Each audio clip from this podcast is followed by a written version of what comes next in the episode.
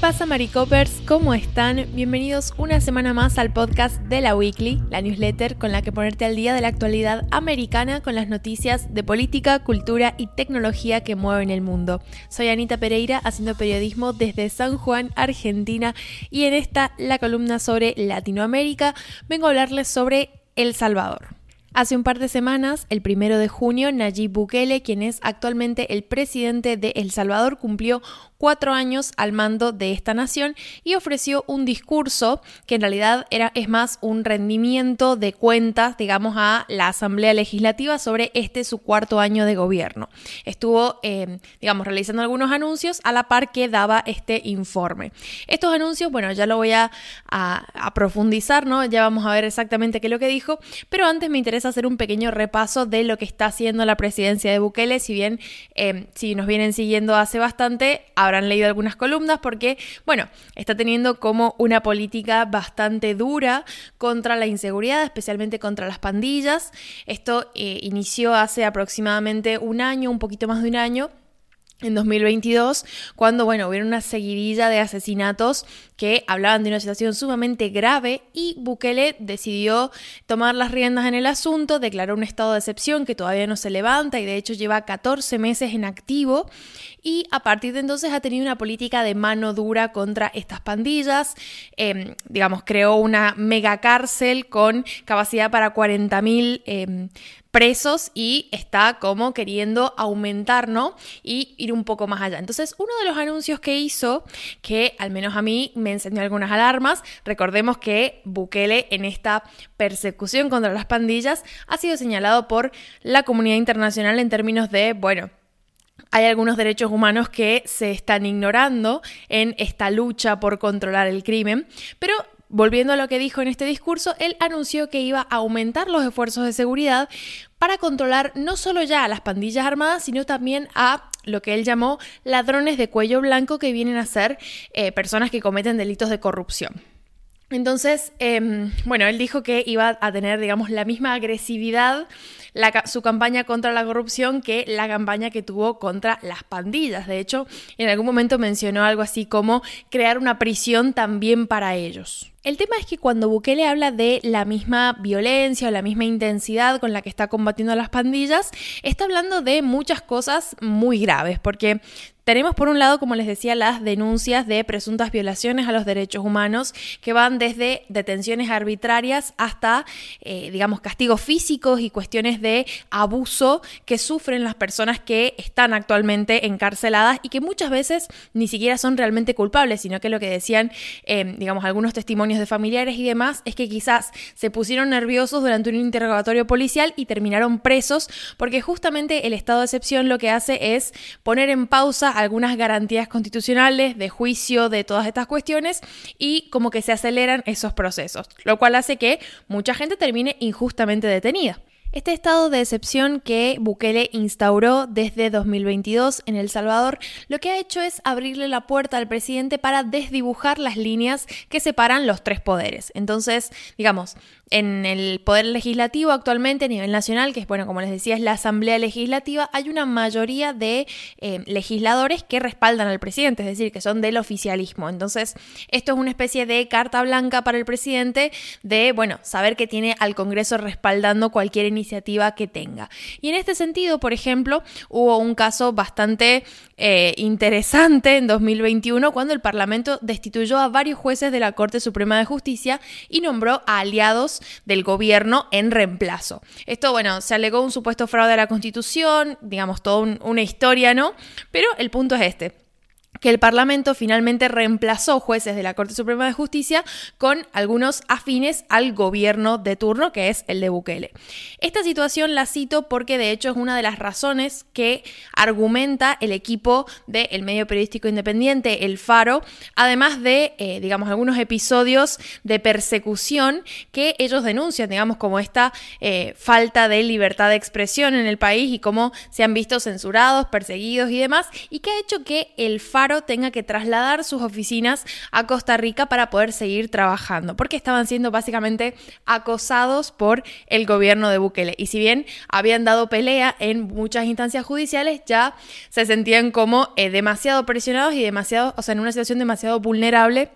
como para seguir teniendo sus oficinas en el país. Ahí en la newsletter les he puesto no solamente un extracto del el editorial, sino también el link a esta nota en la que explayan todas las razones, los fundamentos y todas las cuestiones que ha sufrido el equipo de este medio periodístico independiente que como a cualquier medio independiente le sucede, tarde o temprano ha tenido que criticar al gobierno de Bukele y bueno, de alguna forma ha tenido que padecer las consecuencias. Pero lo que a mí me interesaba analizar sobre todo es cómo esta puerta que se abrió con el estado de excepción y con los buenos resultados que está logrando, en teoría, esta mano dura contra las pandillas, porque lo cierto es que, según los datos oficiales, el índice de criminalidad ha descendido, lo que estamos viendo es cómo Bukele está orquestando una estrategia electoral, porque tienen elecciones presidenciales el año que viene, en 2024, en la que va a usar todas estas cuestiones a su favor. Y esto nos trae de vuelta al discurso del primero de junio, donde estuvo anunciando dos reformas, dos nuevas iniciativas que son trascendentales para entender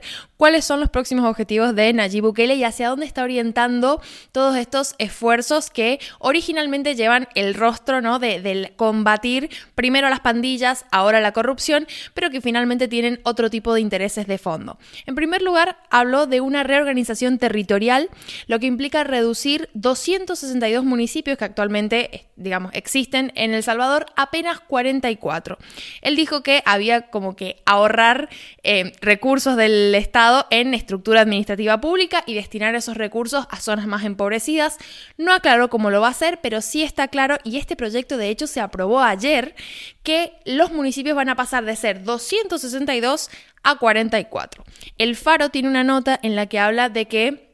en realidad las municipalidades que se están dando de baja son aquellas que dependían de un fondo entregado por el gobierno para mantener sus actividades y esas van a ser absorbidas por municipios que son más rentables. Esto responde evidentemente a una lógica en términos de elecciones. Ahí en esta nota y en otras complementarias hablan un poco más de cuáles van a ser las consecuencias, probablemente las vamos a ir viendo con el paso de los meses también, pero es en primera instancia una decisión súper fuerte y que además va acompañada de un segundo anuncio, que es una reorganización legislativa que pretende reducir el número de diputados de 84 a 60. Esta iniciativa propone, según Bukele, eliminar los diputados residuales y dejar solamente los que están asignados en función de la cantidad de votos. También reemplaza la fórmula que se utiliza para la asignación de escaños y esto, tal y como le explica el analista de la ONG Acción Ciudadana, Eduardo Escobar, él dice, en el caso de la elección de diputados no solo va a venir acompañada de una reducción, sino que también va a venir acompañada de un cambio en las circunscripciones o un cambio en la fórmula electoral, lo que va a propiciar que el partido oficial gane más del 80% de los curules. Entonces, eh, bueno, evidentemente es una decisión que está pensada en términos de facilitarle a Bukele una buena reelección porque de hecho él ya anunció que se va a volver a candidatar como presidente. Y lo gracioso o lo eh, destacable quizás es que en teoría no se hubiera podido candidatar a presidente porque la constitución de El Salvador no, no, lo avalaba hasta 2021. ¿Qué pasó en 2021? El Congreso, en un rapidito trámite que se celebró en mayo, eligió miembros para la Corte Constitucional que enmendó ese artículo y le permitió ahora sí a Bukele la posibilidad de ser nuevamente candidato. Así que con todo este contexto nos preparamos mentalmente para las elecciones presidenciales y las diputaciones al Congreso que van a tener lugar en El Salvador el próximo 4 de febrero. Así que desde ya vamos a ir viendo cómo se va cocinando la situación y si la oposición tiene alguna oportunidad, porque tal y como está marcando la cancha Bukele, la verdad es que pareciera que no. Les hablo muy rapidito del elemento que complementa esta entrega y que en realidad mucho no tiene que ver con Latinoamérica, pero me pareció sumamente interesante y es una newsletter que encontré en LinkedIn. Está escrita por una periodista freelance de India y ella relata las experiencias de refugiados rohingyas, que es un grupo étnico que ha sido muy perseguido hace décadas,